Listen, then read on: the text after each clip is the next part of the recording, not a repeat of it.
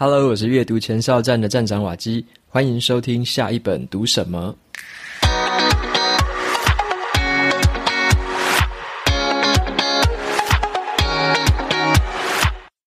今天这一集呢是读书会的特别节目。这个读书会呢是我和 Jackie 还有 June 我们三个爱书人一起举办的读书会。在以前呢、我们就是每两个月举办一次线上的读书会。这一次最特别的是，我们终于举办了实体读书会了。这一次在台北办的，然后呢，现场来了大概三十多位的朋友，跟我们一起在现场讨论《先问为什么》这本书。所以今天的读书会呢，我们要分享的就是《先问为什么》。然后这一次的体验非常特别，我们就租了一个空间，在那边架设了三支麦克风，把场地布置得很温馨，然后让大家可以现场收听我们的读书会内容，在现场也可以直接提问，跟我们三个人对答。那这是一次非常好玩的经验，我们也希望在之后的读书会都尽量的来举办这种线下版的实体读书会形式。有兴趣参加下一场的朋友们，可以去订阅我的免费电子报，就会在电子报里面跟大家通知相关的资讯呢，就放在节目的资讯栏给大家参考。那么在读书会正式开始之前呢，还要跟大家推广一个活动，那就是啊，我自己的线上课程《话输入为输出》推出到现在已经满周年了。然后呢，我非常的感谢各位有参加过的朋友们，已经有超过四千五百多名学员已经报名学习。那很多的学员呢，在上完课之后，也开始练习实作，然后跟输出。到现在啊，我已经看到了有数百篇的产出成果，真的是十分的开心。在接下来呢，我还会推出五场的直播讲座，等于是加值不加价，已经买过课程的朋友就可以直接收看。那么这堂课程呢，在三月之后就会调涨价格，变成两千九百九十九元。那么这一次呢，就想说推出一个优惠活动，就是两千四百元的活动，想邀请曾经上过课的学员们，趁着这次的优惠期间来分享给身边的好朋友。所以这次的活动就是我在脸书贴了一篇文章，然后呢，我总共挑选了三本书，然后每本书有三本，所以总共有九个抽奖的名额。那这三本书呢，是我很喜欢的。第一本是《阅读力最新技术大全》，第二本是《卡片和笔记》，第三本是《阅读变现》。我挑了这九本书呢，然后每一本我都亲自签名跟题字。那这篇脸书的贴文就是来办一个抽奖的活动，你可以到这篇贴文里面留言，标注一个好朋友，然后写上说你为什么推荐这门课，或者说你觉得这门课。可以怎么样帮助到他？然后呢，公开分享这篇贴文，就有机会随机抽中一本书。那如果你还没有上过这门课程，但是也有兴趣来参加抽奖的话，也欢迎留言标注一位好朋友，然后写上说你为什么对这门课会有兴趣，也是一样公开分享这篇贴文，就有机会参加抽奖哦。这篇脸书贴文呢，我就把它的连结放在节目资讯栏。想要参加共享盛举的朋友，就欢迎点击前往喽。那么推广活动就到这边告一段落，接下来我们就进入这一次的读书会。欢迎来到走在阅读路上第一次的实体读书会。我是电扶梯手这边的 Jackie，然后这边是瓦基，然后大家也知道瓦基最近出个新书，叫做《只工作不上班的自主人生》。太感谢了，竟然全部说对。我有笔啊，然后 June 是 IG 账号 June Learning J U N L E A R N I N G，大家还没有 follow，赶快去 follow，是很多很棒的贴文啊、呃，在讲一些阅读心得啦，然后有他个人的一些经验的分享。然后我们今天就会讲这本书，叫做 Start with Why，是 Simon Sinek 写的书。呃，希望大家等下有问题可以踊跃举手，随时可以打断我们，没关系。好，那我们开始吧，交给瓦金。好了。有点突然，要开始说书了。不然还是我们可以先讲讲我们对这本书的感觉。就你先开始。突然 Q 到自己。这本书就是他在封面写说，颠覆惯性思考的黄金圈理论，启动你的感召领导力。然后我看到就觉得，呃，我好像没有很需要领导力，我应该不用看。所以我一开始其实没有看这本书，然后直到读书会选书选到这本的时候才开始看。但我觉得看完之后，可以颠覆你对。为什么这个问句的想象？那瓦基呢？嗯，我当时是我还在台积电工作的时候读这本的，然后那时候我就遇到一个职场上面的问题，就是我的主管常常会在我们报告的时候质问我们说：“你知不知道你为何而战？”然后就是有时候我们会讲不出来，因为我们只是想说把报告做好，把专案做好。然后我就一直被质疑说到底为何而战？然后这本书就让我有点开窍，就知道说，诶，到底要怎么样编一个好故事？知道为什么？然后后来我就渐渐的在带团队啊，在带下属的时候，我也会开始先去寻找为什么，然后才跟他们来沟通说要做什么样的专案。所以我觉得这本书算是有点改变了我在。做事情，还有我在带团队的时候的一个出发点的那个心态，这样子。啊、我记得我第一次接触到 Simon Sinek 是大学的时候，他有个很有名的 TED Talk，那时候看的印象就很深刻，因为他就是很简单的方法讲一个看似简单的概念，但却又常常会忘记一件事情嘛。因为很多事情我们每天在忙，行程排很满，我们都专注于我们每天在做什么，行程上有一些什么，但我们多少时间会去回到说，哎，我们的 why 是什么？我们到底为什么要做这么多事情？就你刚才说，你工作是做什么？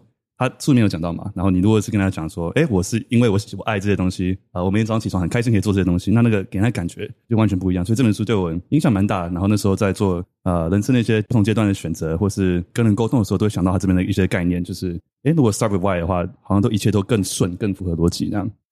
那就由我先来帮大家介绍一下，先问为什么这一本书本，啊，它的作者我简单介绍一下，它的作者的名称叫做 Simon Sinek。他自己说他是乐观主义者，他相信说，诶，人性会有更光明的未来。那他曾经也写过两本书，叫做《最后吃才是真领导》，还有《找到你的为什么》。那他这三本书我自己都有看过了。那么先问为什么是我觉得里面算是最好看，然后也最经典的一本。好，那这本书到底在说什么呢？这本书的一个核心观念就是做任何事情都要从为什么来开始。好，那这本书里面它有一个很好懂的一个框架，叫做黄金圈。那黄金圈它就是由三个圈圈组成的。好，这三个圈圈最里面这个圈就是为什么，然后中间第二个圈就叫如何做，最外面那个圈叫做做什么。所以他认为说，我们如果在做任何事情，你要做任何工作，做任何的事业，还是你要打造任何产品，都可以用黄金圈这个框架，由内而外去思考。你为什么做？你要如何做？最后才是你要做什么。所以呢，他就会用这个黄金圈的概念来帮我们理解说，为什么有一些组织里面的领导者，他们会有那一种很特别的影响力，很会去激励人心，然后呢，带起一些很不凡的改变。那他也发现说，其实我们大多数的人啊，在我们的生活或者说在工作上面，在做事情的时候，都比较喜欢先从那些。嗯，看得见的东西来做哦，你可能很清楚的，我要做这个三件事情，一二三。然后那一种比较难说清楚的事情，有时候都会摆在后面，或者说有时候也没有特别去想。那为什么会这样子呢？就是我们常常会从黄金圈最外面的做什么，我们会开始在那边很认真的去做，但是我们很容易去忘了说最内圈的那件事情，就是我们到底为什么要做。所以呢，他就希望说，透过这个黄金圈的概念来告诉我们说。其实那一些能够创造这个产业上面新的创新啊，带来不同的改变的，还有一些很厉害的人物跟企业，他们的思考方式跟我们其实是相反的。他们都是从最核心的为什么去出发，然后出发之后，他们才去想，诶，如何做到，以及他们要做哪些事情。好，用这样的一个倒过来的这个由内而外这种顺序，其实呢，它更可以帮忙个人或者是企业去支撑他们的热情。帮我们做出更好的决策，那甚至是让我们可以厘清目标，找到更好的盟友，然后创造出不同凡响的这些事情。好，所以这本书的核心，它就是在说这样的一个黄金圈的理论。那接下来的话，我就邀请大家想想看哦，就是我们在工作啊，或者在生活上面哦，有没有遇到哪些事情是不知道为何而战的？为什么要做这件事？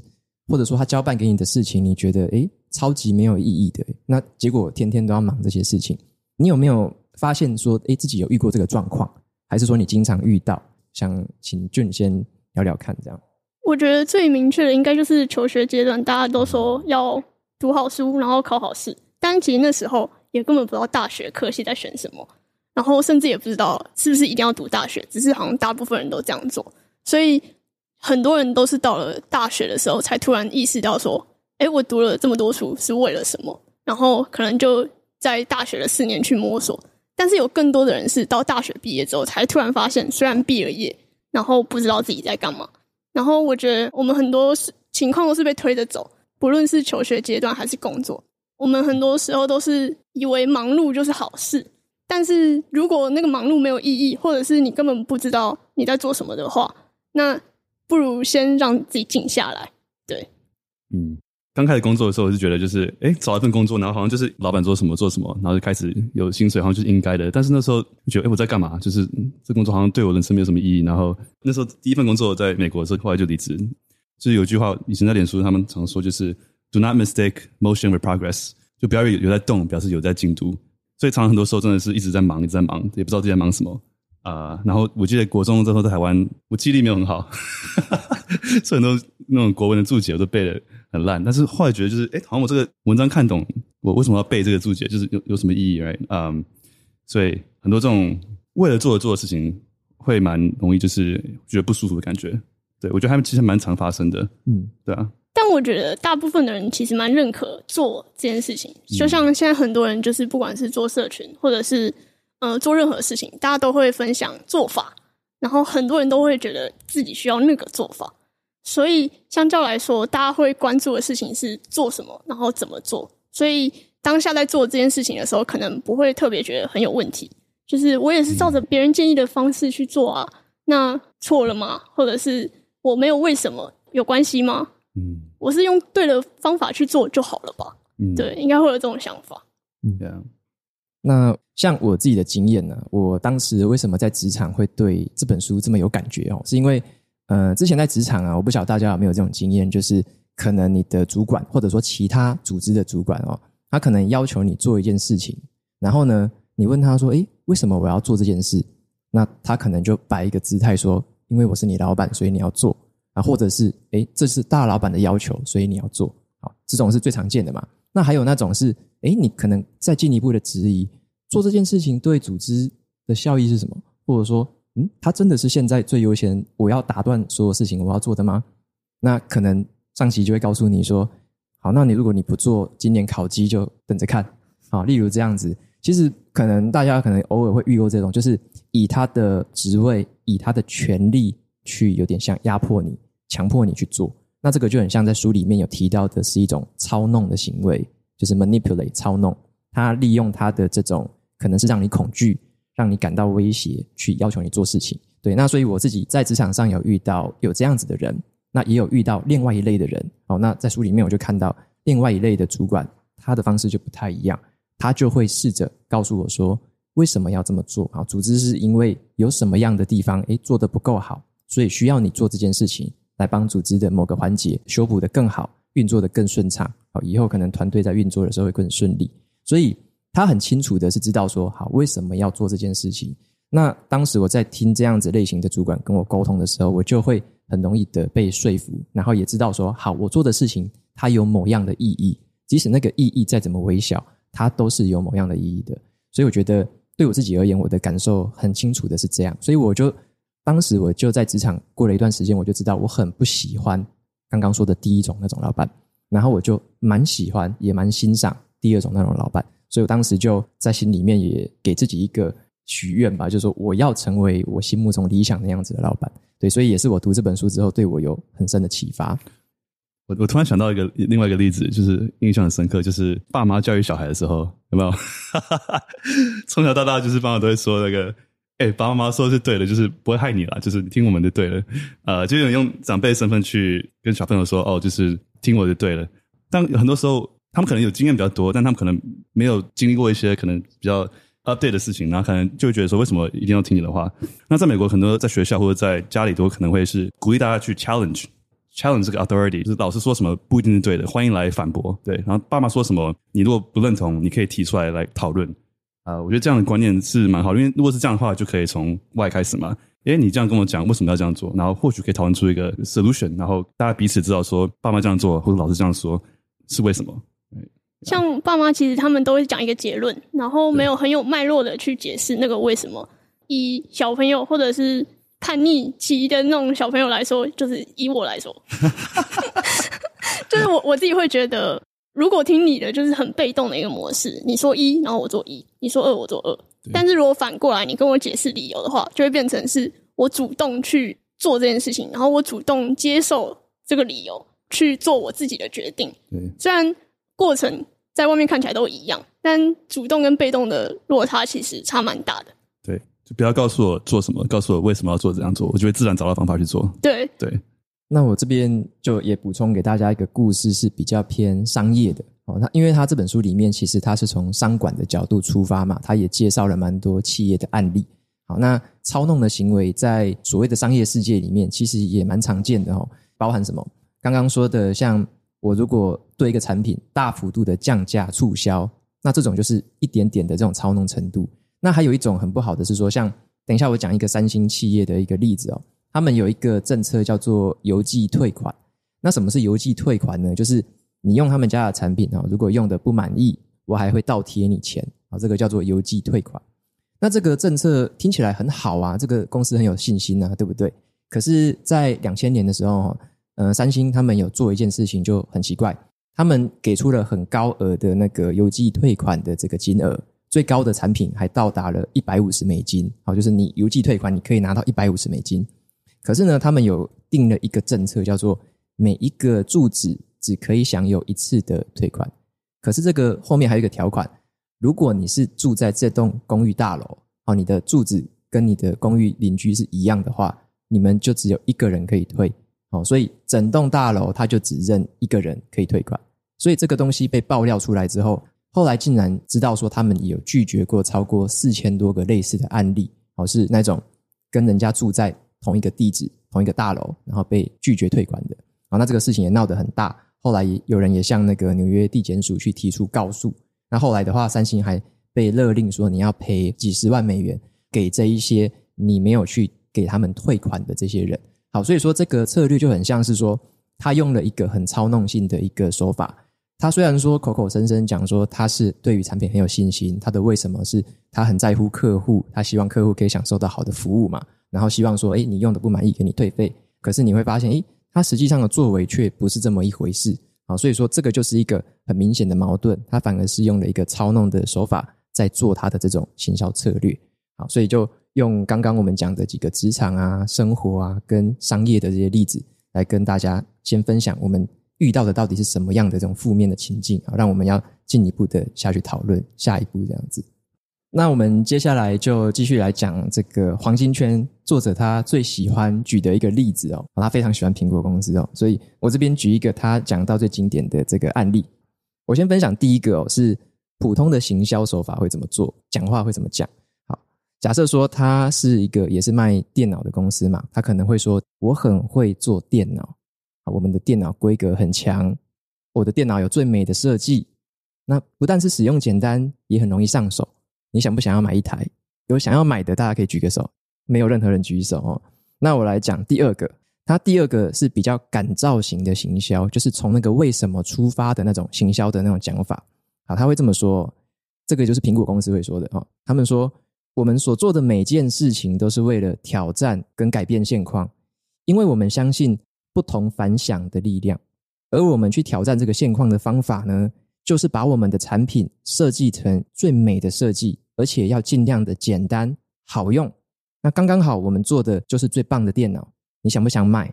这个就是他所谓的那种感召型的行销啦。所以你会听第二种的话，哈，对我自己的感觉就很像是说，他前面那个不同凡响 （think different） 的那一个理念，还有他挑战现况的那个理念，就已经感染我、感动我了。如果我是这样的人的话，那你又有这个理念，你刚好是在做电脑，你刚好在做这种设计、这种产品。然后呢，诶，最后这个产品出来了，我想不想要拥有一个？好，这个时候我就是从这种感情的这种层面先被打动，然后呢，会去思考，诶，这个东西是不是我要的？好，那比起这个来说，刚刚讲的那第一种都没有人举手，是为什么呢？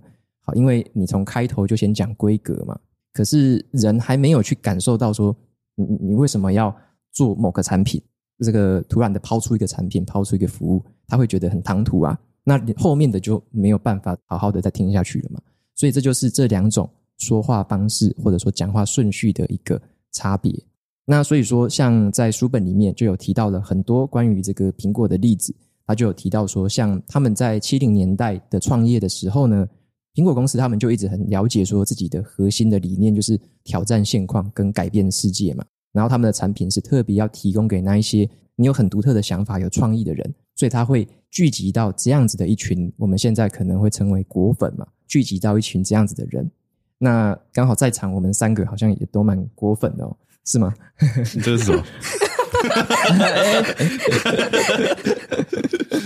好，所以这边也来讨论看看，说像这种黄金圈的这个概念啊，像刚刚想要先问一下 Jacky，就是你有提到说，是不是你在做很多事情的时候，可能都会先写下这三个东西，然后你觉得，诶，这个东西这样写下来，对你要做这件事的帮助会是什么？是会让你更有动力吗？还是会给我更多做这件事情的意义？嗯嗯嗯，因为感觉为了做做，其实没什么意义嘛。对，像我跟你说，如果我录个自我成长 podcast，你要不要来听？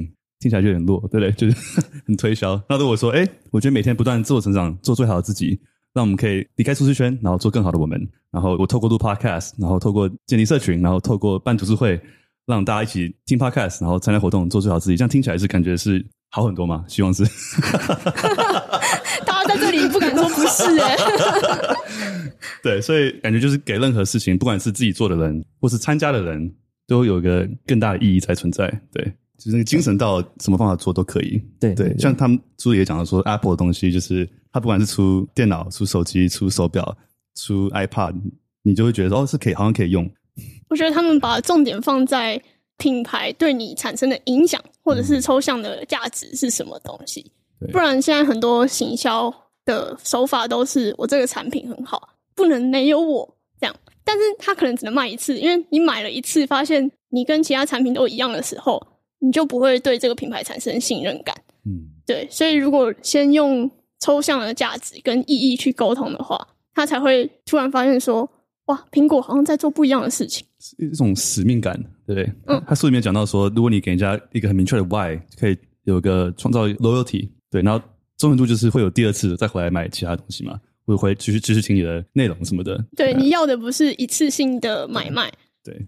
那我这边再来更进一步的讲，就是说，像我们刚刚都讲比较诶感觉啊，或我们的经验。那我讲一下书里面他有提到一点是说，作者认为黄金圈的这个概念哦，它其实是很符合人类演化过程的一种生物本能哦。那我们来听听看作者他的这个见解是怎么样？为什么他会觉得这是一个生物本能哦？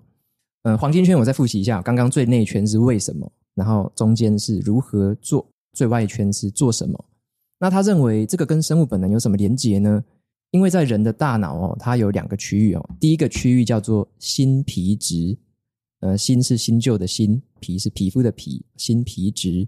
那这个是人类大脑比较新的部分啊，就是我们从以前演变成智人，智慧的智，智人，我们演变成有智慧的这种智人的时候，新皮质慢慢的跑出来。那这样的新皮质的一个构造，它可以让我们去掌管一些我们人类的理性的一些这个思考的客观的分析跟语言能力，都是用新皮质在做事情。好，那另外一个组织是叫做缘脑，圆是边缘的圆，然后脑袋的脑，圆脑。圆脑的话呢，它是什么？它是掌管人类的情感，像是我们要对别人有信任感，要对别人有忠诚度，这个就是圆脑它所扮演的这个角色。那圆脑的话，可以帮我们去做出行为，然后做出决策的能力。那我们就可以把它对应到黄金圈来看。圆脑呢，其实它比较像是中间的区块，就是为什么跟如何做。那新皮质呢，它就是最外圈的要做什么。好，所以说基本上啊，他认为说，像我们人类，我们要做出任何的决定啊，我们要真正采取行动的时候，其实都是先由缘脑它触发了，它已经。让你说，你知道你有这个情感，你有某样的信任，你愿意这个动身去做，然后呢，他才会再透过新皮质去收集一些资讯啊，去思考，理性的思考，我该怎么做，这个步骤是什么，然后我要怎么样把它做出来。所以它的顺序大概是这样子。那这也是他认为说，其实黄金圈这个从内到外是蛮符合我们人类本能。那书里面有举一个小故事，大家可以想一下，洗衣精怎样才叫做一个好的洗衣精？我们的想象是什么？是洗得比较干净吗？还是衣服会变得比较亮？还是洗得比较白呢？那我们先想想看。所以说，以前的这个洗衣精的产业哦，他们就会一直去强调说：好，我这个新的品牌可以让这个颜色洗得更白，洗得更亮。那有些人他可能会更进一步的跟你讲说，诶，我的这个品牌可以用什么蛋白质分解酵素，很厉害哦，听起来都快听不懂了啊。或者有有一些是可能是增艳剂，可以让你的颜色变得更鲜艳，讲了很多这种诉求嘛，哦，就是诶，听起来很厉害。可是我们去想想看说，当我们在洗衣服的时候，你洗完了嘛，洗干净了，可能是湿湿的或者说烘干的都没关系。你想要把它拿出来的时候，你做的第一件事情可能是什么？你可能是。会拿一件标准版的白色衣服去放在旁边跟它对比，说：“诶，我这次洗的比较白吗？”还是你会放一个红色衣服在旁边，然后跟另外一件红色说：“我有洗的比较鲜艳吗？”我们会做这种听起来很客观，还是宅宅科学家做的事情吗？不会嘛，对不对？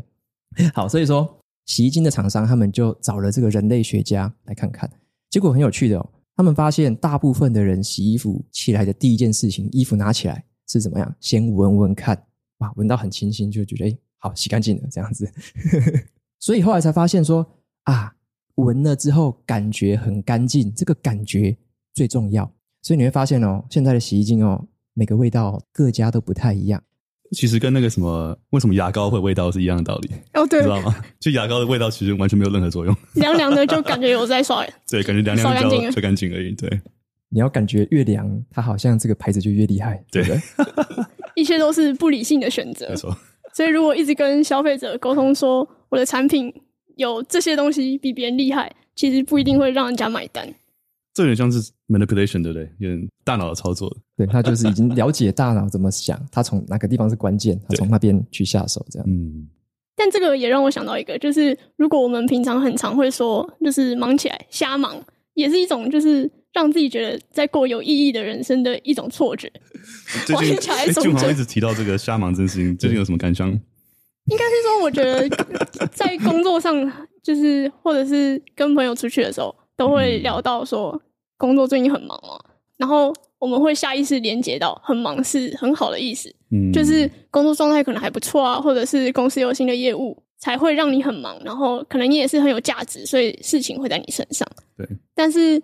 我觉得忙的背后有很多个原因，如果没有去探讨的话，有可能是嗯、呃、你效率不好，或者是你被摆在错误的位置，就是有很多理由，只是我们不会去探讨。所以我其实觉得看这本书对我来说，呃，最大的反思其实是在工作上。Jacky 有那种瞎忙的感觉吗？有这种时刻吗？最近还好，最近觉得做很多事情都觉得有它的意义，所以好像都是有意义的事情，就觉得还好。但是。就是怎么样去平衡你的时间，又是另外一点。呃，像我之前有一阵子也是很忙，在工作上啊，就是很忙很忙，然后就觉得，哎，好像我全部的心力就要把眼前的事情全部做好就对了，然后就一直做一直做。那那时候也是我可能有点人生失衡的感觉，我就是觉得，诶，就全部的时间都投入工作就好了。那我也没有抬起头来看，说到底我要追寻的是什么。那所以这也像我在 我新书里面就有提到，我跟我女友有那种冷战啊，还有那种冲突 就产生了嘛。然后就是，诶，他其实因为我不知道我为什么而追寻嘛，所以我表现出来的就是我一直在做什么那边哈，做得非常的忙碌。但是你要真的问我说，诶，你到底在追什么啊？那为什么追得这么辛苦？到底是为了什么？那我当然没有特别的答案嘛。所以那个也造成了说，诶，我的女友她就会很不谅解，说你都不知道你为何而战，那你干嘛这么拼？到底在拼什么东西？到底能得到什么？所以我也是透过这样子的冲突，然后开始再去重新思考一下，说，好，那我到底，例如说我在工作上，我到底为什么要努力？为什么要做这些事情？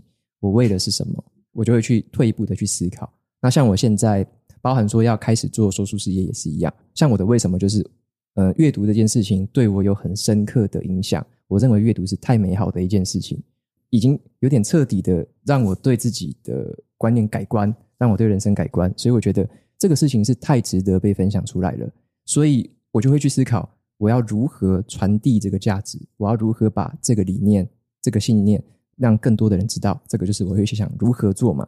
那如何做里面就有，例如说用自媒体去传播，这个就是一种。好，那其实还有各种呃千百万种方式是可以。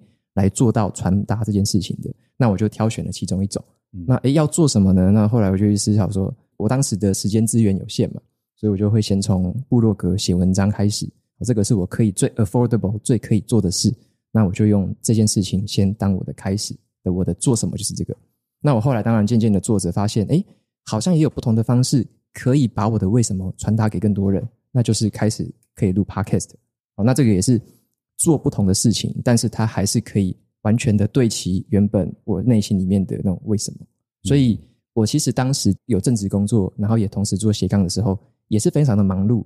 那种忙碌是在于说，嗯。我把很多的闲暇时间，或者说一些空闲时间，我尽可能都都拿来用我在做，例如说说书的这件事情，然后呢，尽可能的善用每一块时间。那那种感觉，呃，现在回头看会觉得，诶，好像完全都是在忙碌，诶，好像这个时间里面没有特别的休息啊，没有特别的空档。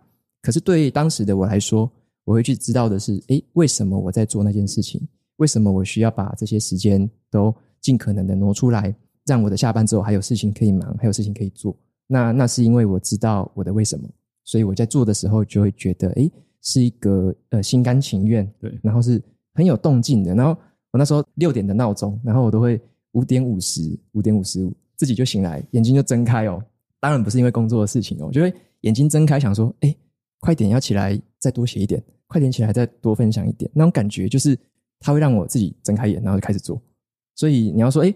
到底为什么有那个毅力还是什么？其实那也好像也不是什么毅力，而是我已经很清楚说，为什么我要用那段时间的密集的努力去做这件事情，所以它自然而然就让我一直在做那一个做什么的那件事。嗯，对，所以这是我自己的一些经验。叫醒你的就是梦想，没错没错。感觉就是，与其花时间去执行那些你觉得应该做的事情，不如去花时间回头反思，说这件事情到底该不该做。或者是为什么是你做？为什么要做？嗯，感觉好像偶尔就需要退一步去想一件事情。哎，我现在为什么在做我现在做的事情？然后我做的事情里面每个事情有不同的做法嘛？你可以把你现在做的事情都列出来，然后想说，哎，为什么做每件事情？每个 project 为什么做？或者你在想，哎，为什么我的目的是什么？然后我去做什么样的 project？我觉得像瓦基尼有有这种离职的经验，离职过的人都会有这种工作的时候看窗户外面发呆。我 我在干嘛？每天上班看窗户外面几次，就是代表就是快离职的日期在倒数，有吗？看看窗户的总时数等于你离职的 倒数吗？倒数对，就挤满挤满多少，就就会离开了这样。因为我觉得以前在工作的时候会比较就是很明确的指示，就是说哦，你今天要做什么 project，然后哪一天要交，就很明确，你不用特别去想为什么，那个是可能是主管他们去想的事情。在你离职之后，你如果在做自己的事情，像是你。说书啦，写书啦，你可能每天就要想说，哎，那我为什么我的 why 是什么？哎，那我想延伸到的一个问题就是，你怎么去找你的 why？哎，这感觉像你刚刚说，就是你可以五点五十就眼睛睁开来啊，那你什么时候发现这这是你的 why？你有特别去寻找吗？还是它就是自然而然的，就是出现了？嗯，我先回答好了。天将降大任于斯人也。啊，这 这样什么意思？太太难的成语，这里。好，没关系，跳过这一趴。这个不用卡掉，没关系啊。诶，其实现在讲是回头讲那个故事啦，只是当时的我不是刻意的去寻找说为什么，因为我觉得那个东西我找不到。为什么找不到？因为当时的我其实根本不爱读书嘛，不爱阅读。那我根本不可能主动去想到说阅读对我有帮助，所以我其实是没有想过的。那为什么会后来才渐渐的知道说这是为什么？是因为，呃，在我很迷茫的过程中，啊，就是我遇到，例如说有冲突，然后工作上有一些低潮，在这个冲突之下，我去想一些方法，想要去解决它的时候，好，那时候我的想法是，诶，我有没有大腿可以抱？好，我有没有人可以请教？后来想到，诶，我有没有书可以看？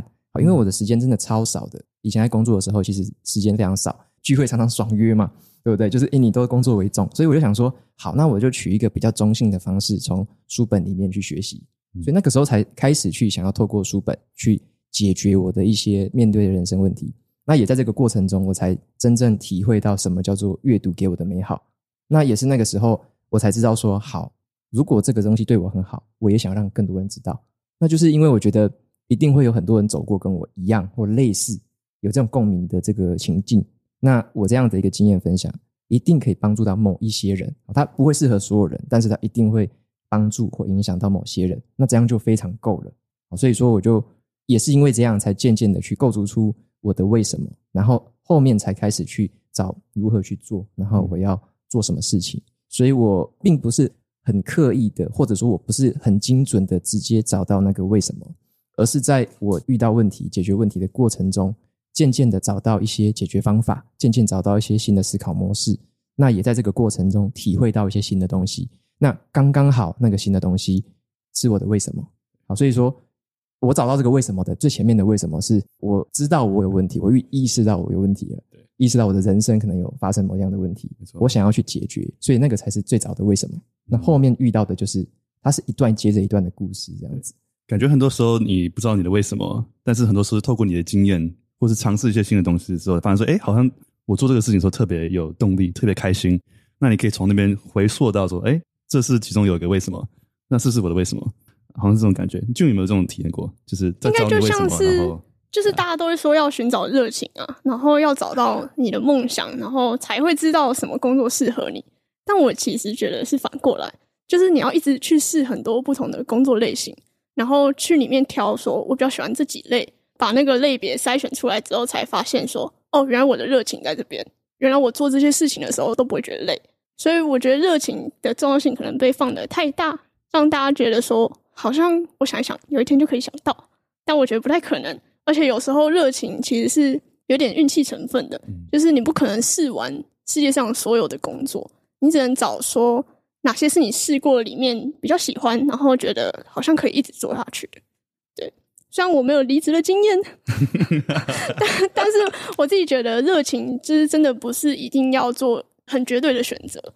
虽然我可能在工作上也是做一些我不一定知道为什么的事情，就是我觉得那不影响我要不要去工作这件事情。因为我觉得对我来说，工作是一个我充实自己或者是学到更多新东西的方式。那那就是我的为什么。对，所以我觉得为什么的层面很多，然后也很广。只要你可以说服自己去做你接下来所做的任何决定，那它都可以成为为什么的一部分。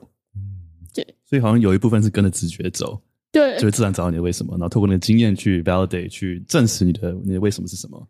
应该说，其实也是每个阶段一直要回头去反思。你不可能说我试了五十种，总会找到一种，是你可能试了两三种，然后回头看看。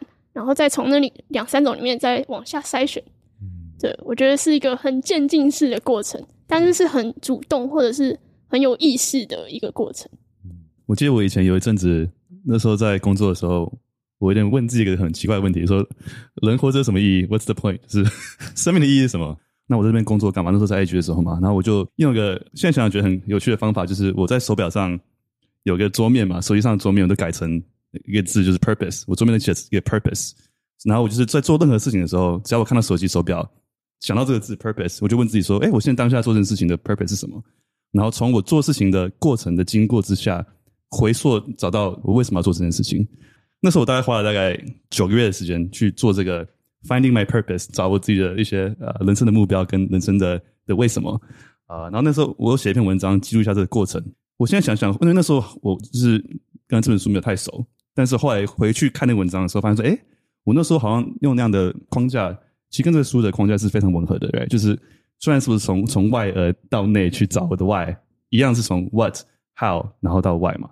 我在画画，呃，为什么要画画？right？是可能背后原因是我想要追求人生的美感啊、呃？为什么我要冥想？为什么我要散步？那可能是我人生意义中是找寻找一个灵性的一个 spiritual 的一个满足感 fulfillment，找到心里的平衡的那种 peacefulness。然后再从 how 就是那个你的 principle 嘛，你的可能你的核心理念，就你可能是要积极正向，然后主动，然后 positive integrity freedom 这些不同的地方当做你的 how，然后最后才找到你的 why。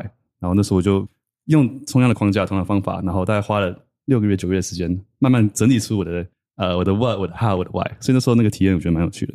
对啊，回到刚刚的的重点就是呃很多时候你不知道你的 why，但是是透过你当下的一些生活经验、生活体验。慢慢回溯，因为你很多时候你去做一件事，你不知道你为什么做嘛，你是一个直觉，觉得诶这个有趣，我想去学画画，然后但你也不知道为什么，来，但你可以透过你做的事情去回溯你的为什么，然后之后在做任何决定的时候，或是做任何事情的时候，你就可以透过这个为自己创造出的一个蓝图框架去做决定、做思考。我记得书里面有一段我很喜欢的一个观念，他就说，就是你的 why、你的 how、你的 what 嘛，然后就是你要有你的 clarity 的 why，很清楚知道你的为什么，然后要 discipline 去 how，很自律的知道。用什么样的原则去做事，然后再来就是 consistency and what，就是你的输出要非常的呃 consistent，不管是早起说书呃做 IG，都是要 consistent 的一个固定做你想做的事情。那我这边听完大家刚刚的分享，有一个小小的感想，就是说，嗯，我发现要寻找为什么，或者说要真的探索出来的话，有一个关键就是我们会相信自己是会改变的，就是有一点像是一直是持续的在采取一些不同的方法、不同的思考模式、不同的做事模式，然后他另外一个相对的心态就是觉得人生好像是一成不变的，好像我就是只能这么做了，只能这么活了，我只能做这些事情了，这种就会感觉是比较一成不变的。那如果是用这个方式在生活、在做事的话，我认为就很难很难去发现，或者说寻找到真正自己的为什么，或者说像刚刚卷说的所谓的热情，因为你要知道这些事情的最前提就是你是要一个持续改变、持续前进、持续有这样动能的人，那其他的事情才会渐渐的发生。好，虽然说不知道确切是什么时间点，但它会在某一刻发生。最前提就是你要有这个改变的行动、改变的思考跟改变的一些这个小小的这种勇气，对，所以我觉得愿意相信自己会改变这件事情是蛮重要的，所以分享给各位听众朋友这样。所以一直是你的 why 可能会随着时间改变，因为人生的过程我觉得非常长嘛，它是一个我觉得是动态的。你在不同的时候，例如说，哎，现在可能是刚进入职场打拼的状况，这是一种状态。那你可能刚好遇到另外一半，是一个两人生活的状态。那也有可能是变成一个成家立业、有孩子的这种状态，所以在不同状态，说不定你的 why、你的所谓的热情、你有兴趣、你想要做的事、你觉得的意义，它一定是不太一样的。那但是要怎么样发现？要怎么样去定义这些不一样？那最重要的就是你有没有采取行动，或去相信说，哎，自己会是持续不断的改变，变得更好，变得更前进，变得更进步。如果有这样子的一个动能持续的在进行的话。那我相信这样才有可能去引发那一个所谓的哎，可能你发现你的为什么，找到你的热情，那一个契机才会发生。这样子，感觉像是在一个追寻一个平衡，在行动跟退一步反思的中间的一个平衡，然后不断去调整你的 why 有没有改变，或是你的初衷还是一样没有变。对，刚 Jackie 提到 purpose 那里的时候，我觉得很有感的是，嗯，purpose 在中文就是目标嘛，但是很多时候我们看着目标这两个字的时候，都会往很功利的方向去想。可是我后来看到有些人对自己生活或者是做选择的目标是为了更有趣，为了有更多体验。我觉得这个对我的冲击蛮大的。然后我后来往这个方向去思考的时候，其实生活的可能性会变得非常多。所以我觉得 purpose 不一定是很功利的取向，只是你要知道原因是什么，这样就好了。所以就永远选择那个最有趣的那个条路走。啊，我们刚刚讲了这么多，其实有没有听众也想分享？可能，哎，你在寻找你的 why，或是啊、呃，你对你的为什么有什么样的想法、启发，或是经验想分享，或者甚至你找不到你的 why，你想也想聊聊聊也可以。这是史上第一次实体读书会第一个发言机会哦，史上只有一次哦。或者是你们也可以聊聊你们对 why 的既定印象会是什么？哦，第一个发言者出现了，历史你可能要前面来哦。我想问，就是你们平常生活中是怎么开始实践黄金圈这件事？我最常用的就是当时在带团队的时候嘛。我后来有一个体会，就是因为当小主管有点像一个夹心饼干，夹心饼干就是你要消化跟吸收上级来的指示，然后要把这个指示再转化成一个团队成员听得懂、可以接受的方式，激励他们去做这件事嘛。那我后来就发现，我变成一个编故事高手，所以我后来可能成为说书人，这是一个原因哦。就是我开始会把上级要我们做的一些事情跟一些指标转化成一个故事。先说服我自己，为什么我要做这件事情？对组织、对于公司有什么帮助？把我自己先说服之后，我再把这个为什么的故事告诉我的团队成员。然后这样子的话，我觉得沟通就会变得更顺畅。那有时候团队成员他了解说你已经吸收消化，然后变成我们团队必须做的事情，他会更容易去理解，然后去实践。那有时候团队成员也会体谅我，他也会听出来说，诶，这个事情好像就还好，有些事情的确是还好嘛。可是他也会知道说，诶，老板已经这么费心思去讲好一个故事，或者是让我们已经说服了 我们要做这件事情，他们也会觉得，诶，那就做这样子。所以我觉得透过这样的练习，让我开始会更擅长去思考说，怎么样去转化组织的目标，跟我们自己变成行动，该怎么样去连接这样子。我自己是觉得，大家的求学经验里面，就是被问为什么，其实是一件会害怕的事情，因为老师的心里面已经有一个很明确的答案。你就是要猜他心里的答案是什么，然后除了那个答案以外，其他都是错的嘛？对，所以其实被问这个问题的时候，大部分都会希望不要抽到我，不要不要选我这样。但我觉得，就是其实真正它的意义在于，它是帮助你去理解自己做任何行为跟决定的理由。所以我觉得应用的层面就很广，就是包含你为什么要起床，你为什么要工作，你为什么要继续待在这间公司，这些都是会让你去反思你所有行动的一个问句。所以它其实是一个很没有攻击性，然后很中性的一个问句而已。所以我觉得工作上常会被主管问为什么，但这件事情其实不是不好，只是他在提醒你说，你要一直去回头看自己做的这些事情有没有意义。呃，对我来说，在实作上，我觉得印象最深刻的就是每天都用到。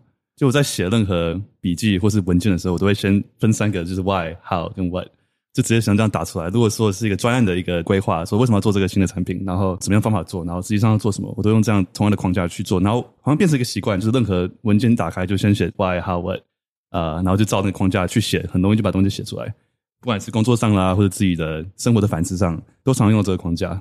不知不觉一直用，内化了，已经内化了。对对对，嗨，自介一下，自介一下。呃，我是海报，我是念设计的，然后我第一份工作是做产品设计，虽然也有辞职的经验，对，对，但是我觉得那一份工作我学到非常的多。然后刚刚在听找为什么的时候，其实我会连接到我从产品设计上面学到在自己人生上面找为什么，因为我们的。那时候在做产品开发，像刚刚在说洗衣精的故事一样，我们不会去标榜自己的规格，或去跟别人打规格战，反而会去沿用了电影高概念这个词，然后去找我们产品的高概念，然后一直去测试说，我们想给这个产品怎么样子的一个 slogan 可以最打动人心。但是这 slogan 会随着我们的设计一直改，一直改，一直改，就是去找不同的客户聊天，或者是找不同的人群去聊，然后看哪一句话他们会眼睛一亮。那如果眼睛没有亮，但他们只是说“哦，不错，不错”，那就是没有。对对对。然后我觉得后来我对我的人生也是这种感觉，就是就会一直有新的想法，新的新的想要尝试的不同事情，就去试试看。然后体验到之后，我就觉得哦。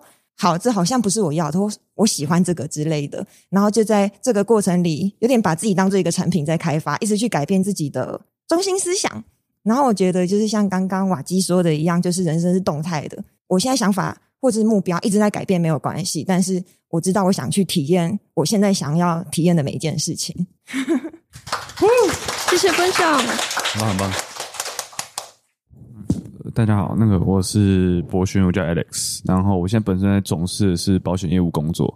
刚刚听了那么多为什么，然后我自己想到的是，其实我们每一天其实都有在思考着为什么。因为第一个就是为什么我们要今天来这，一定的嘛，就是看到或许是想要来哦补一下瓦基书上的签名之类，没有买没有买到签书那种版本，这样有可能是我真的想要看 June 真实面目，有有可能对，因为就是没有露脸嘛，有可能想哎到底。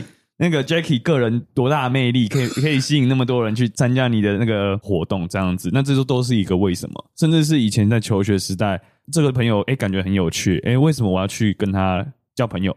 或者是我现在要毕业了，我要想要做这份工作，为什么？我是为了要家庭，我是为了要呃生活，我是为了要满足自己的那些欲望，或者是也就只是刚好，我只是为了要塞我爸妈的嘴哦，或许啦，当然就是就是通通都在讲这个为什么，只是我们可能没有想到说，诶其实我一直在想这件事情，我只是一直在做我好，我应该要去做的，我应该要去找一份适合我的工作，我应该要去交一个我爸妈认可的女朋友，我应该要去走上一个大家都认同的道路。那反正其实这个过程当中，大家也也有不断的在反思，只是我们没有把它写下来，甚至是。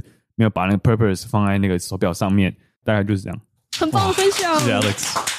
我觉得讲到一个我觉得很有共鸣，就是其实大家都会想，只是你有没有觉得那个答案很重要，或者是你有没有被那个答案去影响你的其他选择？就是你不可能完全没有理由，然后就报名这场读书会，也不可能完全没有理由就去投递一份履历出去。对，所以我其实觉得大家都有这个能力，只是可能要重新被提醒的事情是。好好去看待你的为什么，因为像是很多很多人常说的“找回初衷”的那句话的意思吗？对，只是找回初衷，嗯、忘了你的初衷，太空泛了，感觉像老人在讲的大道理。哇，是是你在说他老啊？我我最老，这边我最老。然后你还说他老，而且我的心态也年轻。啊，可以可以，我觉得可以，看起来年轻。呃，我们刚刚讲的，好像比较像工作啊、人生上的。那我们用书里面有一个例子是在讲人际的啦，人际的沟通啊，嗯、或者是表达的顺序。好，他认为说表达的顺序很重要。那特别是如果你懂得利用黄金圈的方式去表达这个顺序的话，啊，会造成一些不同的改变哦。那书里面有举一个例子，我就特别摘录下来跟大家分享一下。这个就是说，他认为黄金圈呢，也可以用在约会的时候，就是你可能要跟你。心仪的另一半，还是你要跟人家来做第一次的攀谈？好，那里面就分了两个例子，也跟大家分享一下。好，第一种，这个男生好，见到这个女生，他劈头就开始讲，他就说：“我非常的有钱，我有一栋大房子，还有一部很棒的车。那我认识很多名人哦，我也常常上电视，我这非常棒，因为我觉得自己长得真的很帅。那事实上啊，到目前为止，我对自己的成就还蛮满意的。”那你如果听到有人跟你这么说话的话，你的感觉是什么？想问一下娟，有车有房哎、欸，会动心吗？就觉得他可能是跟我不一样世界的人，有车有房很好啦，但是可能嗯，生活上不会这么接近。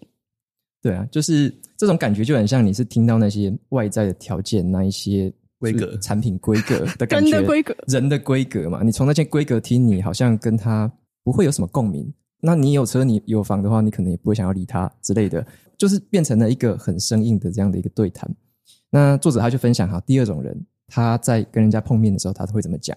那第二种人他就会这么说：我最庆幸的事情是，每天早上我一睁开眼睛，我就可以做一些自己最喜欢的事情，我还可以去启发别人去做能够发挥他们潜能的事。哦我觉得这个真的是世界上最奇妙的事了。那我自己最大的挑战呢，就是去发掘很多不同的方法来做这件事情。那更棒的是，做这些事的时候，还可以让我衣食无虞。那刚刚好，我有一栋大房子，哦，还有一部很棒的车。我的工作还让我可以认识很多名人，也常常上电视。那很幸好，我长得还算过得去啦，所以上电视也蛮好玩的。啊我真的是很幸运啊，能够做自己喜欢的事情，还有了一点点小小的成果。啊，听完这句话也是问 June 吗？还是问 Jacky？我可以回答。好，你先回答。我觉得最大的不同是，你可以感受到这个人的人格特质，包含他的价值观，或者是他对生活的信念，或者是态度，就是感觉上比较积极正向，然后还有车有房。对，我自己感觉就是说，诶，像刚刚他讲完，他后面即使接刚刚好，我有一台 Gogoro 啊，然后我现在租屋还是什么的，就那些条件好像就变得比较。薄弱或比较淡化了一些，因为我会从他对于生活的热情，他对于生命可能采取挑战的这个动机，我会觉得他或许跟我有共鸣。好，如果我刚好也是这样的人，我心中有这样的一个悸动，我会被他前面先打动。我想要认识的是这样的人，好，后面那些可能就是比较次要的了。所以我会觉得好像是从前面那边就稍微有点打动我。如果要产生共鸣，那我如果刚好我是一个很无聊的人，我如果对生活一点热情都没有，没有充满任何的动机。那我听到这样的人哦，可能不会有什么感觉，但那个人他可能也不会想要跟我有什么样的 对交流，就不会对啊，对就就不会有什么样的共鸣，对对对，嗯，对啊，我觉得就是会在外面说哦，我有房有车的人很多嘛，对不对？但如果你遇到一个真正对生命、对生活、对自己做事情有热情，然后每天早上起床都感觉有意义的，我觉得那个是很无价的，对啊。呃，我自己的经验是。虽然现在很多人都在分享书，然后看书，然后写书摘这些心得什么的，但是你真的聊起来会有共鸣的，比较是那些喜欢看书的理由很明确的人，而不是喜欢看书这件事情做了很久，然后做很多的人。因为其实我常看书，但是因为工作之后时间比较少，有一段时间没有在看书，然后那时候其实我就很焦虑，就想说怎么办？我的定位不是就在看书、分享书，那我不继续做这件事情的话。是不是有点对不起追踪我的大家这样？但我后来想到，是我看书的理由其实不是为了分享，它只是很表面的事情。然后像我找瓦基跟 Jacky，你们也都不是为了看书才看书，你们是为了自我学习、成长，然后才去看书。然后我觉得这件事情就是真的蛮重要的，好感动哦。那时候俊一开始先找我，对，然后就问我说。哎，有没有这个要办读书会的这种？那好像是想法，对，那种那种火花。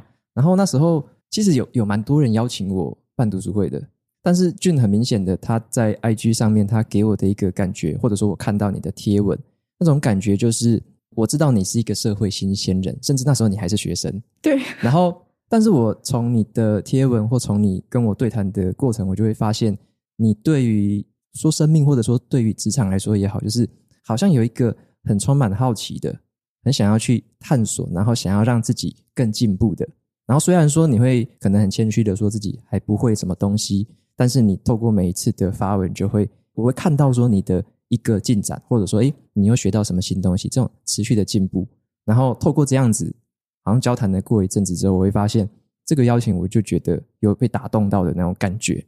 对，所以这样子，然后我们就有想到说，诶，像 Jacky 有办过读书会的经验。我们读书会为什么对 Jacky 印象超深？是因为第一次 Jacky 访谈我的时候啊，好像本来是要聊一个半吧，就是我们有定某个时间。然后结果后面好像多聊了半小时还一小时，就是在聊书，就是我提我讲一本，然后讲完之后换他讲一本，然后他讲完之后又换我讲一本。当然我们不是为了分享书而分享书，而是我们在讨论的过程有一种生命上的一种共鸣，就是你的故事跟我的故事，诶，我很多重叠跟不一样的地方。然后因为这些地方，我们看到不同的书有什么样的想法，然后就透过那些书的交流，我就觉得印象就非常的深刻。然后再加上 Jacky 说他有读书会的经验，我就觉得。因为我完全没有，所以我也不好意思跟 June 说好，我们来办，然后一定会很惨，所以我就，所以我就也邀请了 Jacky，所以就这样因缘际会之下，我们就有产生这样子一个形态的一个读书会，然后刚好我们三个都是刚好三个年龄层，对，哎，我我不要提这个，因为这 对我自己不利，对，反正就是刚好是三个年龄层。那其实其实我也很喜欢，就是。我想要去了解、去理解不同时代或不同年龄层、不同职场环境朋友们的想法。那透过这些想法，其实会让我看到很多我以前不曾想过或很多盲点呢、啊，都是要透过这样子的交流，才会渐渐的一个一个的去化解，或者说让我去发现一些以前没有想过的事情。这样，哇，第一次听到这个暖，所以我们是三代同堂的意思，这个好像不是这样用的，以后绝口不提年龄。好好，回到回到回到回到书，回到书，有点难转，转不回去。今天真情流露。好好好好，那回到书的话，我下一段想要分享的是那个啦，在书里面有说，组织跟团队也需要知道为什么啦。就是，嗯、呃，他举了一个例子是美国的西南航空。那我这边也就讲一下西南航空，大家的印象可能会是它是一个廉航、廉价航空的公司，大家都可以搭得起。那它的开始的故事其实很有趣哦，因为在七零年代的初期，在美国呢，只有百分之十五的人会搭飞机。那个年代其实搭飞机是很贵的事情，都只有那种精英啊、高管啊、高阶主管啊，还是一些政要才会搭飞机。所以这个比例哦，其实很多的小型航空的那个业者，他们是觉得有点少哦，他们不太敢踏入这个领域，因为大型的航空公司他们是有很庞大的资本。跟资源可以去服务这些精英人口嘛？什么飞机的餐点啊，贵宾服务啊，好，飞机装潢啊，座椅很漂亮啊，然后坐得很舒服这样子。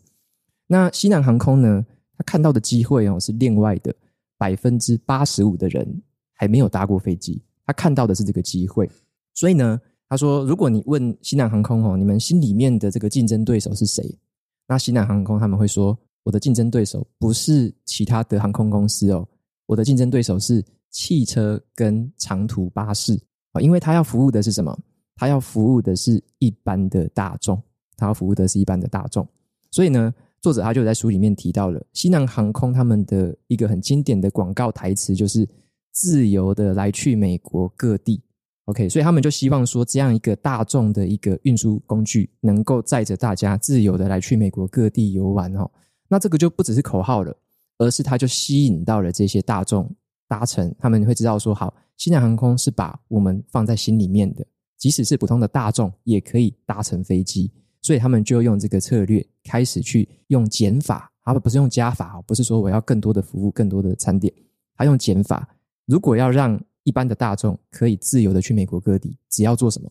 只要可以坐上飞机，安稳的飞到那个目的地就好了嘛。所以他们就用减法，把一大堆的。什么广告行销策略啊，一大堆的豪华措施啊，很多服务全部都把它减掉，保留下了最基本的，能够让一般大众来去美国各地的这件事情。对，所以这个就是西南航空他们那时候的故事，那也是他们在过去那段时间经营很成功，就是因为这样子。好，所以说其实任何的组织啊，或者说任何的这个企业，包含最小最小到团队，其实就要了解说我们自己所做的这件事情，它的为什么？好，它它它到底是为什么我们要做？如果我们想错的话，我们想错可能会觉得说，好，我的团队要做这件事情，就是要干掉谁，就是要打败谁，好，让谁倒闭，让谁可以不见。你要竞争的，如果是用这个方式去想的话，你可能会落入了另外一种，可能就是。大家常听到的红海的那种市场，我就是竞争的很激烈，红色的红啦，哦，就是不要听错，就是红海的那种市场。那像是西南航空，他就发现了另外一个算是蓝海市场嘛，因为他要服务的是一般大众，这个都还没有人服务到他，好，他去服务这一些一般大众，所以说这个就是他发现了这背后的为什么，然后他坚持着这样子以他的这个为主的公司策略前进。那我后来也有听到一个小故事是。像西南航空也会接到一些客诉嘛，那有一个乘客他搭了很多次之后，他就写一个客诉信，直接写给他们的一个最大的老板，然后写那个信就是说，诶，你这个服务也不比那一家公司，你的餐点也没有人家好吃，而且还要钱，好，然后你这边也没有什么 VIP 座位什么的，他就抱怨了一堆东西。那结果你会觉得说，诶，一般的老板会不会很慎重的去回这个信呢？还是说他怎么回？我是不是要去想要怎么改善吗？这个抱怨有道理吗？如果你是以哦所有客户为上的话，那你可能会觉得啊，这个意见我要重视，我要去解决。可是西南航空它的理念是，我要服务的就是这些一般大众，最 affordable 我搭得起的这些大众。好，我服务的不是所有人，好，他是服务的是可以用比较廉价可以搭乘这个航空的人。他知道他服务的是一小部分人，所以这个大老板他回答的这个信，他就直接也回信了。信中的意思其实就告诉那一位顾客说。嗯，不好意思，你不是我们的顾客，就是你，你不是我的这个真正要服务的对象。我们的公司可能不适合你，你会适合的是什么样不同的航空公司？你有其他的选择。所以他很明确的知道说，他哪些事情应该要去改善，哪些事情他根本就不用去改善，甚至他知道说他为什么而做。他了解这个为什么的时候，其他的新的资讯进来，他就有一个过滤器，他就可以知道说，这个新的客诉有没有道理？有没有符合我的为什么？如果不符合的话，那其实我不需要去特别解决这件事情。所以他做的方法就很明智嘛，就是我要做一件事情的话，一定是符合我的为什么，我去做它才有意义。如果这件事情这个资讯是跟我的为什么不一样、不符合的话，那我是连做都不用做，我是可以选择拒绝或是放弃的。好，这才是最有效率的做法。否则，他如果做了一个行动，说好大家。呃，站起来，我们开始去改善这个餐点，然后把它弄得更好，要更好的服务哦。可是，一样要廉价。那这样员工会怎么想？员工可能就很痛苦了嘛，对不对？所以他这个策略也是蛮聪明的，就是他了解他的为什么，哪些事情对齐的去做啊，哪些不对齐的，果断的回绝跟放弃，这样子。感觉这个故事就是让我想到，就是当你知道很清楚知道你的为什么是什么的时候，就很清楚的分辨出什么是杂音，什么是讯息。而且我觉得，如果以创业来说，就是假设你的目标是赚很多钱，还有很多不同的方式，不一定要创业。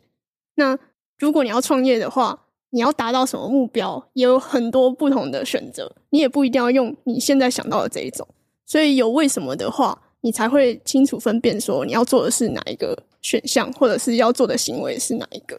真的，我觉得特别在创业的时候，真的是有太多事情可以做了，因为你还在找你的可能产品的 product market fit 嘛。然后你有好多不同东西可以开发，不同的产品、不同的功能可以开发。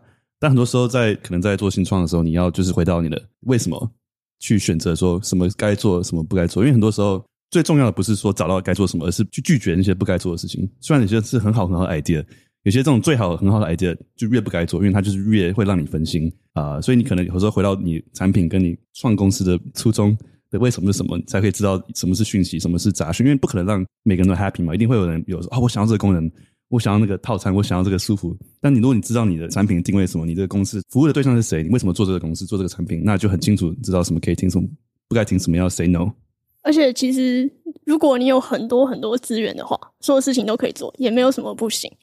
然后我还蛮喜欢的一句话是，他说，原则就是在你想要的事情跟你最想要的事情之间做选择。对，所以 focus 很重要。我再来，我们来想一个问题啊，就是说，像我们刚刚讲的很多，好像听起来啦，可能会有一些听众朋友会觉得说，好像为什么真的好重要哦？哦，如何做跟做什么，好像是不是没有那么重要？嗯，还是说，诶，如果这个人他很会做事，他很会执行的话，好像价值比较低嘛？会不会有听众有这种感觉？听起来好像我们刚刚讲的一直在强调为什么这件事嘛？哈。那书里面他也有提到一个章节是在讲这样子，就是说，像一家公司里面好了，这个公司的创办人或者说他的最高的这种执行长，一般来说啦，会是那一个很知道为什么的人。我简单白话文就是很会做梦的，很会造梦的，很会讲的那种，那个就是创办人或者是执行长，那是很知道为什么的。那么一个公司里面其实也有所谓的营运长啊，哦，财务长啊，一些真正在把关、在执行、在管理的这些人，他们是了解如何做，他们也知道要做什么的。那也有这样子的人，但是我们去思考，其实这两种人他没有什么优劣的差别。其实，在各种的职位上或各种的这个专业领域上，他其实没有什么叫做优，什么叫做劣，或者说，诶，一个人就是如果他只知道做什么的话，好像就比较没价值，还是说比较没意思？其实不是这样子哦。作者他就有在这个章节里面去提醒说，其实会需要各种擅长各种，就是刚刚说的如何做啊，做什么的人，也会需要很了解为什么的人。好，这是这两种不同的这样子属性的人是需要的。一个公司一个团队要运作是一定都要的。那只是说大家在做某件事情的前提之下，当然是要回过头去想啊，为什么要做。所以说，一个组织里面也才会有这种这么多不同这个特质的人。会聚集在一起去合作，也把这三件事情同时都会做到，只是它有一个先后顺序，但是这三件事情也是同等重要的。对，那好像在之前有跟 June 和 Jacky 有聊到说，我们每个人好像会有一点点区别，就是像在苹果嘛，以前有创办人是贾伯斯嘛，然后另外一位比较功臣的是叫 Wozniak 嘛，那 Wozniak 就是比较像是如何做跟做什么的技术的头嘛，贾伯斯就是很会造梦，有很多梦想的。那好像我们每个人是不是有一点点不同的特质，就是比较偏向哪一种这样子？那想要请俊来分享看，哎，你好像会偏向哪一种吗？还是说你是觉得什么时候会不一样？我其实觉得我看起来会像是比较偏向做什么的那个类型的人，就是可能大家看我会觉得执行力很强，但是对我来说，前面如果没有那个为什么的话，我其实就不会去做这件事情。但以工作上来说，我觉得我也是比较偏向做什么的人。但我的为什么就是，只要有一个工作环境或者是主管让我觉得可以持续在这边体验到新东西，然后学到新东西，那我就可以持续不断的为他做任何的工作或者是任务这样。所以我觉得我是一半一半，只是在外在大家看我的时候会觉得我比较偏向做什么的人。但是，嗯，在为什么那方面，我也是比较针对个人，就是我对大家没什么号召力，对，就是我没有什么。很大的梦想，想要去改变世界什么的，那个为什么比较像是去厘清自己做任何行动的理由的那个为什么？我觉得我比较像这样。其实我觉得你的号召力很强啊！你看 谢谢大家。很多人从你那边听到这个读书会来了来，但所以以创业来说，我根本就没有想要创业。我希望我可以成为一个很好的工作上很好的左右手，然后。以这点来说，我觉得我会偏向做什么的人。但你会想，可能是跟那个知道为什么，然后跟你的为什么是同样符合的，对，对，对，一起合作这样。对，嗯，我觉得我自己以前在工作的时候，会像是一个做什么的人，就是以前可能工程师就是把 code 写很多很多，然后呃写越多越好嘛，对。然后后来发现，就是在团队领导之下，如果是当一个为什么的人，其实效果好很多。怎么样去分配不同工作给别人，然后让扩张你的影响力，因为一个人的能力有限嘛。但如果你可以。帮其他人找到为什么，然后可能帮一些比较年轻的同事们，告诉他为什么这个产品为什么要这样做，然后可以给一些 idea，让他们去发挥。那很多 code 你其实不用自己写，啊、呃，这这对啊，这也是个好事嘛。所以 code 写比较少，但是你相对 code 写比较少，你的影响力反而扩大。哎，我那时候在 IG 的时候，就是我记得我分享过蛮多次的。那时候想要升迁，然后刚开始没有成功，我就写超多 code，然后觉得哇，我写那么多 code，然后呃，后来升迁没有成功，我觉得很怎么会这样？然后后来第二季的时候，我就开始写 code，越写越少，然后就升迁成功了，就发现哎，好像真的是。去 inspire 别人是更适合我的事情啊、然后后来离职之后再做自己的事情嘛，会发现就是很多人可能以为离职之后就很轻松，可以每天很混，呃，但是其实发现就是你比较自由的时候，你每件事情你都要去重新思考呃，我要我要做什么，然后为什么要这样做。然后后来就是不管是创业啦，或是在做自己的事情的时候，我会觉得有一个为什么是自己发起的为什么会更有动力。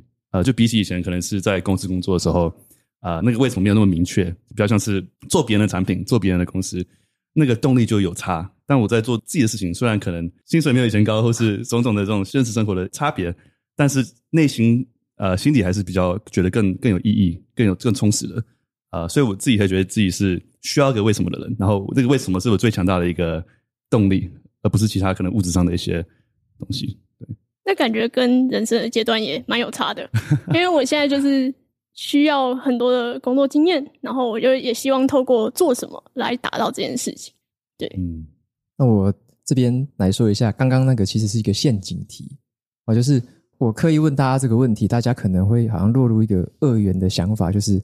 诶，我比较像什么，或我什么比较多之类的，大家可能会觉得我好像是什么，然后就会定型，还是说你就开始想啊，身边的谁谁谁是什么，就会有点开始定型。可是我自己再去思考说，其实我们可以更贪心一点，我们大人两个都要嘛。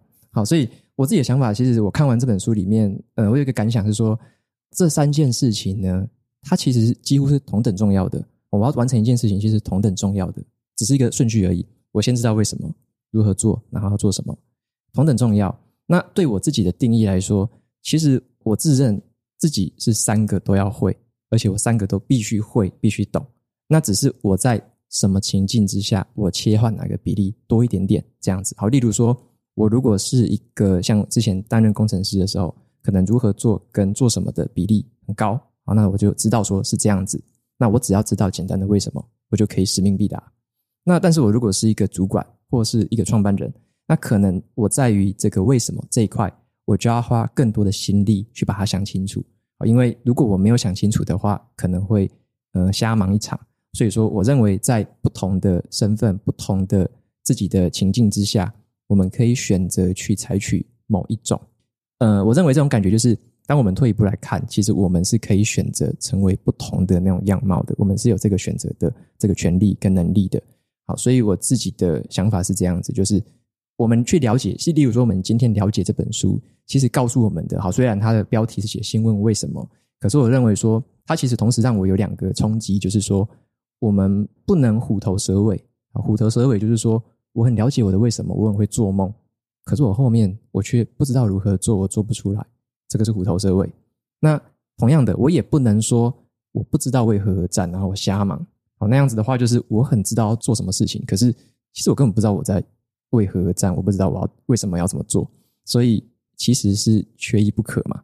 对，所以我觉得其实这本书它反而给我这样子的一个感受啦。那也是我刚刚故意问那个陷阱题给大家跳的那种感觉，被骗了，学习了，对，嗯，所以你会觉得你想当个三个都可以的人，对，就是我觉得那种感觉很像是。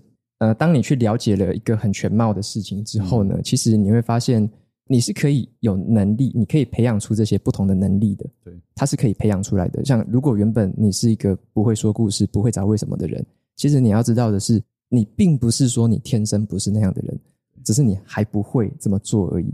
对，就像我那时候的感受很明显，我就觉得说，当一个小主管，他最重要的工作不是说什么多会做报告，不是什么多会 social，多会干嘛的。我觉得他有一个很重要的工作要花很多时间去做的，就是他当一个很好的说故事的人，对上对下，然后呢，你要把这整个脉络都讲得很清楚，对上有条理，你对下也有方法，然后呢，你也可以很让人服从，那种服从是真心的，打从心底的知道说我们团队是在同一条船上，然后去使命必达，做一个我们知道为何而战的事情，这样。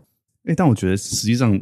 你是不是很难，就是同时当三个不同的角色，right？因为如果你要团队要成长要扩大，有时候可能要选一个最适合自己的一个角色，然后可能是找别人，像 Jobs 跟 Wozniak 嘛，他们两个人的互相这样配合，所以有时候你也很难就是一手全包，对，还是要找到适合的伙伴合作，然后可能选一个擅长优势的地方。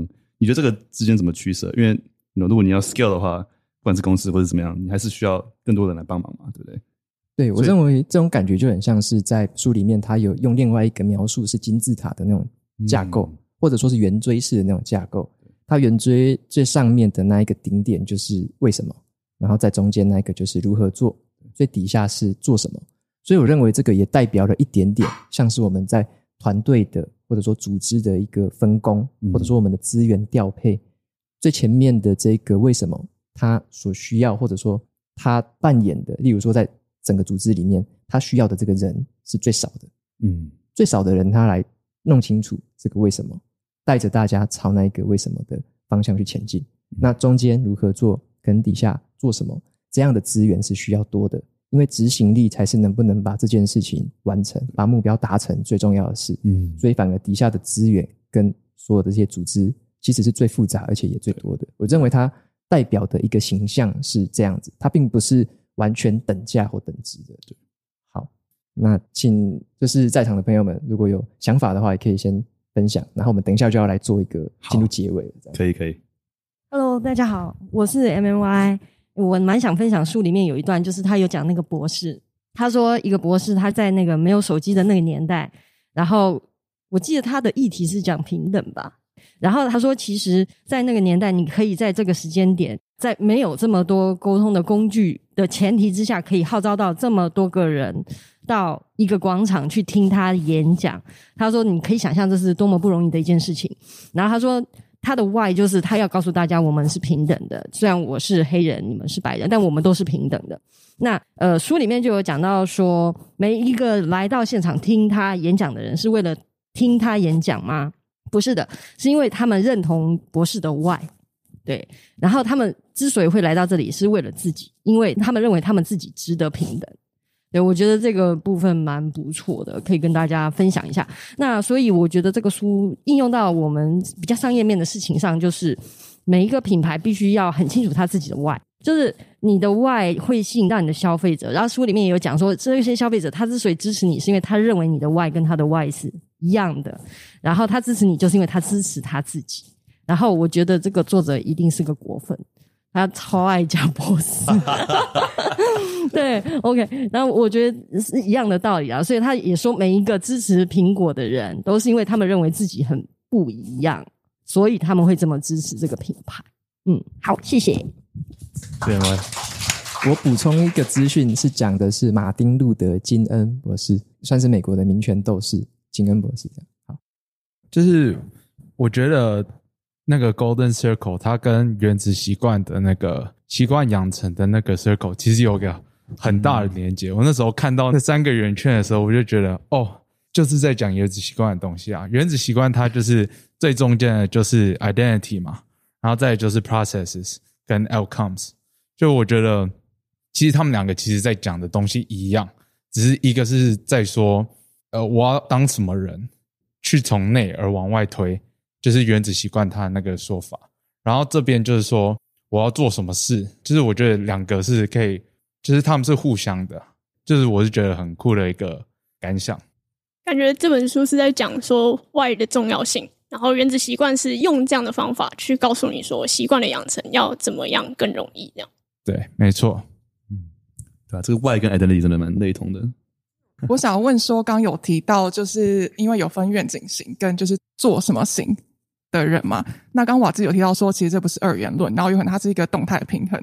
然后就是刚刚有讨论到说，如果是以组织要 scale out 去看的话，可能要看说每个人适合在什么位置。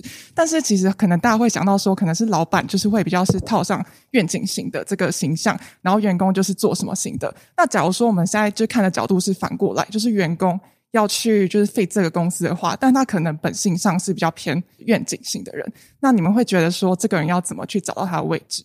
我这问题问得很好诶，我觉得就是每个人在公司的不同的角色，就不是只有最上面有一个为什么，就是每个人都有他的一个为什么，每个身份都有他最重要的一个地方。很多时候可能是那个为什么是从上而下建筑起来的一个架构，但是每一个点的为什么都很重要。我之前有看到其他的书也是用这样的概念，像我们现在的组织比较多那种层级嘛，我们会感觉好像很多层级，什么什么长，什么什么经理，什么什么雇员之类的，有这样的层级。其实它有一个概念是这样子。呃，我们说我们就分三个层级好了。大老板他的为什么跟如何做和做什么，他的如何做很可能就是下一级的这个经理他的为什么，好像它是重叠的。他的如何做就是他的为什么。然后呢，最大老板他的做什么其实就是最底下执行者雇员他的为什么。好，例如说苹果最大的老板，可能例如说贾伯斯啊，他有他的为什么？他说我们要做的这个做什么叫做做 iPhone。那最底下的在执行者的这个角色，他就会去要被 inspire，就是为什么我要做 iPhone？因为老板已经把那个定调定下来了。可是我要想的是，为什么我要做 iPhone？为什么我不是重新去做 iPad？为什么我不是在做一个黑莓机的山寨版？为什么不是？为什么我要做的是 iPhone？那这个执行者这一块，把它去想清楚，把它这个脉络再拆解下去的话，他会很知道说他为什么要做 iPhone 嘛。所以我觉得它是一个有点像重叠的，就是每一个层级它的有点像层层往下递延这样子的感觉。但我觉得很重要的是，如果你是在老板下面，那你这个为什么你觉得不 make sense？很好的习惯是可以去 challenge 这个为什么。我觉得这是一个组织很健康的一个表征。如果当每个人愿意就是为他的为什么而去跟你讨论，所以每个人的 why 都很重要。因为当你的 why 不 make sense 的时候，你就可以你要问往上问说，哎，为什么你觉得这个 why 是这样？对对。所以，像我刚刚分享那一个架构，就有点像是好大老板他会叫我们做什么嘛？那中间夹心饼干经理人他就会去思考，哎，为什么要做 iPhone？因为他要让他的执行者都知道说，为什么要做的是 iPhone 这个东西。所以，当他传递清楚之后，大家才会有这个动力啊，然后才会哎使命必达，觉得诶这是我们非我不可，一定要我们公司才能做的。那如果说执行者完全不买单，觉得 iPhone 根本是垃圾，我根本不想做这东西，那他可能有一条路就是离开嘛，对，因为他跟这个公司的由上到下的为什么完全都不对齐的时候，这时候待在公司并不是他最好的选择了，因为一定没有他的舞台，对，所以我觉得反而是这样子。当我们如果发现这种状况的时候，可能也是一个警讯，告诉我们这样。OK，后面，呃，我叫查理，然后我是一个行销企划。我刚刚听大家分享的时候，我又有一个想法是说，我常常会感受到我有两个正反不同的为什么。为什么要做？我想得到。为什么不做？我也想得到。所以我想要问的是说，我怎么样知道说哪一个为什么对我而言是真正最重要的？然后我是要从结果去看，说，诶，这个结果可能会比较好。所以我觉得这个为什么是很重要，还是从我的特质，从我自身的性格，我就是想这样做，不管结果如何去。判断说，哎，这件事，这个为什么是比较重要的？哎，你可以描述一个具体的事情吗？用一个例子来说，你曾经觉得我曾经吗？对呃，因为我很喜欢作词作曲，然后我有真的去表演什么之类的，但是我最终还是选择一个正职去养活自己这样子。那其实两边全职正职我都有很明显的为什么这样子。那比较好奇的是你的反面的，例如说作词作曲，它没有成为你的正职嘛？那它反面的为什么是什么？反面为什么？呃，我觉得主要是钱吧。嗯，就是呃，因为它整个产业可能真的是机会很少。我其实觉得大家都有不同的需求，你不可能某一个人生阶段只有一个需求，但是每个需求都会有它的排序。就是比如说以我来说的话，现在工作。找到一个工作是我最优先的排序，那它就会变成为什么最主要的一个思考方向。但是当有一天可能买车买房的排序变更前面的时候，那我决定的方向就会不一样。嗯，我我也蛮同意的，就是我觉得看人每个人的为什么在不同阶段有不同的排序。但我自己会觉得，我自己是个人不喜欢结果论啊，因为我觉得结果是一个你不一定能控制的东西。但我会比较注重于就是当下的为什么去做一件事情。比较注重那个过程跟决定的原因，然后结果就让它自然的去发生。但这可能是我自己的一个缺陷也好，因为我可能就比较不现实嘛，对不对？我可能做一些呃不理性的东西，但是我我自己会这样做这样的选择。所以这是看人，没有说对或错。不同的为什么，一个是你的兴趣，一个是呃现实生活的一些需求。那哪一个为什么当下你比较觉得比较重要，可以往那方向走？这样不知道有没有回来到？哎有有。那我我分享我的想法，我觉得他好像也不是一个。二选一啊，我觉得有点像是那个为什么可能还没有很清楚哦，因为像你如果喜欢作词作曲，你的为什么我不晓得会会是什么，会不会是真的很热爱做这件事？这件事情让你做的时候很有那种心流的感受。像我自己，我是喜欢跳国标，国标是让我感觉到我很有心流。我跟我的女友在跳的时候，觉得非常的好玩。但我也很理性客观的去分析，用商业模式的角度分析这个东西，我没有特别的优势在这个上面。但是我超级喜欢做这件事，那我认清这个事实，这个东西不会成为我的商业模式，但是它是我热爱的兴趣。我知道我的为什么是这样，那我也去客观的去分析。那你说，诶，说书这件事情，我怎么客观的分析？我客观的分析之后，发现它有一个很好的商业模式，而且我有很多很独特的特质在那边，可以组合成一个很独特的一个优势或者是一个样貌出来。所以我是透过这样子会发现，诶，可能我的某个兴趣它是有这样的潜力，是可以去发挥出来。但有某样的兴趣，他没有这样的潜力，但是我很享受，我还是会去做它。那我还是可以同时享受这些不同的兴趣。这样子，我我的看法跟分享是这样。谢谢，收获很多。诶，我只是想分享，就是我在这本书里面看到一个我很喜欢的故事，就是那个讨债公司的那个女生，就是她进了讨债公司以后，她发现她的同事都是一些很好的人，可是他们在打电话催债的时候，就是很凶狠。然后后来发现，因为他们的指标是就是讨回来的钱跟他们打了多少通电话，然后他就决定做一件事，就是改变这个指标。看他们打电话之后寄出多少感谢函给他们的欠款人，就是以这个指标来作为他们的业绩，然后就反而让这个企业就是讨回来的钱变得更多，然后还可以让欠过款的人还愿意再回来借钱。那我觉得这个故事就是会让我觉得哦，原来就是一个人的指标对他来说就是会有这么多的不一样。那我还在试着找我的指标，然后就是对，但我蛮喜欢这个故事，我想说分享给大家。就像我之前也是用一年看多少书记录自己，想说哦，今年又比去年更多这样。然后现在我就不这样数了，因为我觉得看书不是我最重要的目的。好，那今天谢谢大家，今天来我们第一次的实体读书会。我们先讲我们下一本要读什么，大家要不要猜？要不要猜我们下一本要读什么？只工作不上班。哇，你刚差点引到一本书。不工作只上班，只工作不上班的自主人生。耶、yeah, 嗯，没错没错。那日期之后会再公布给大家。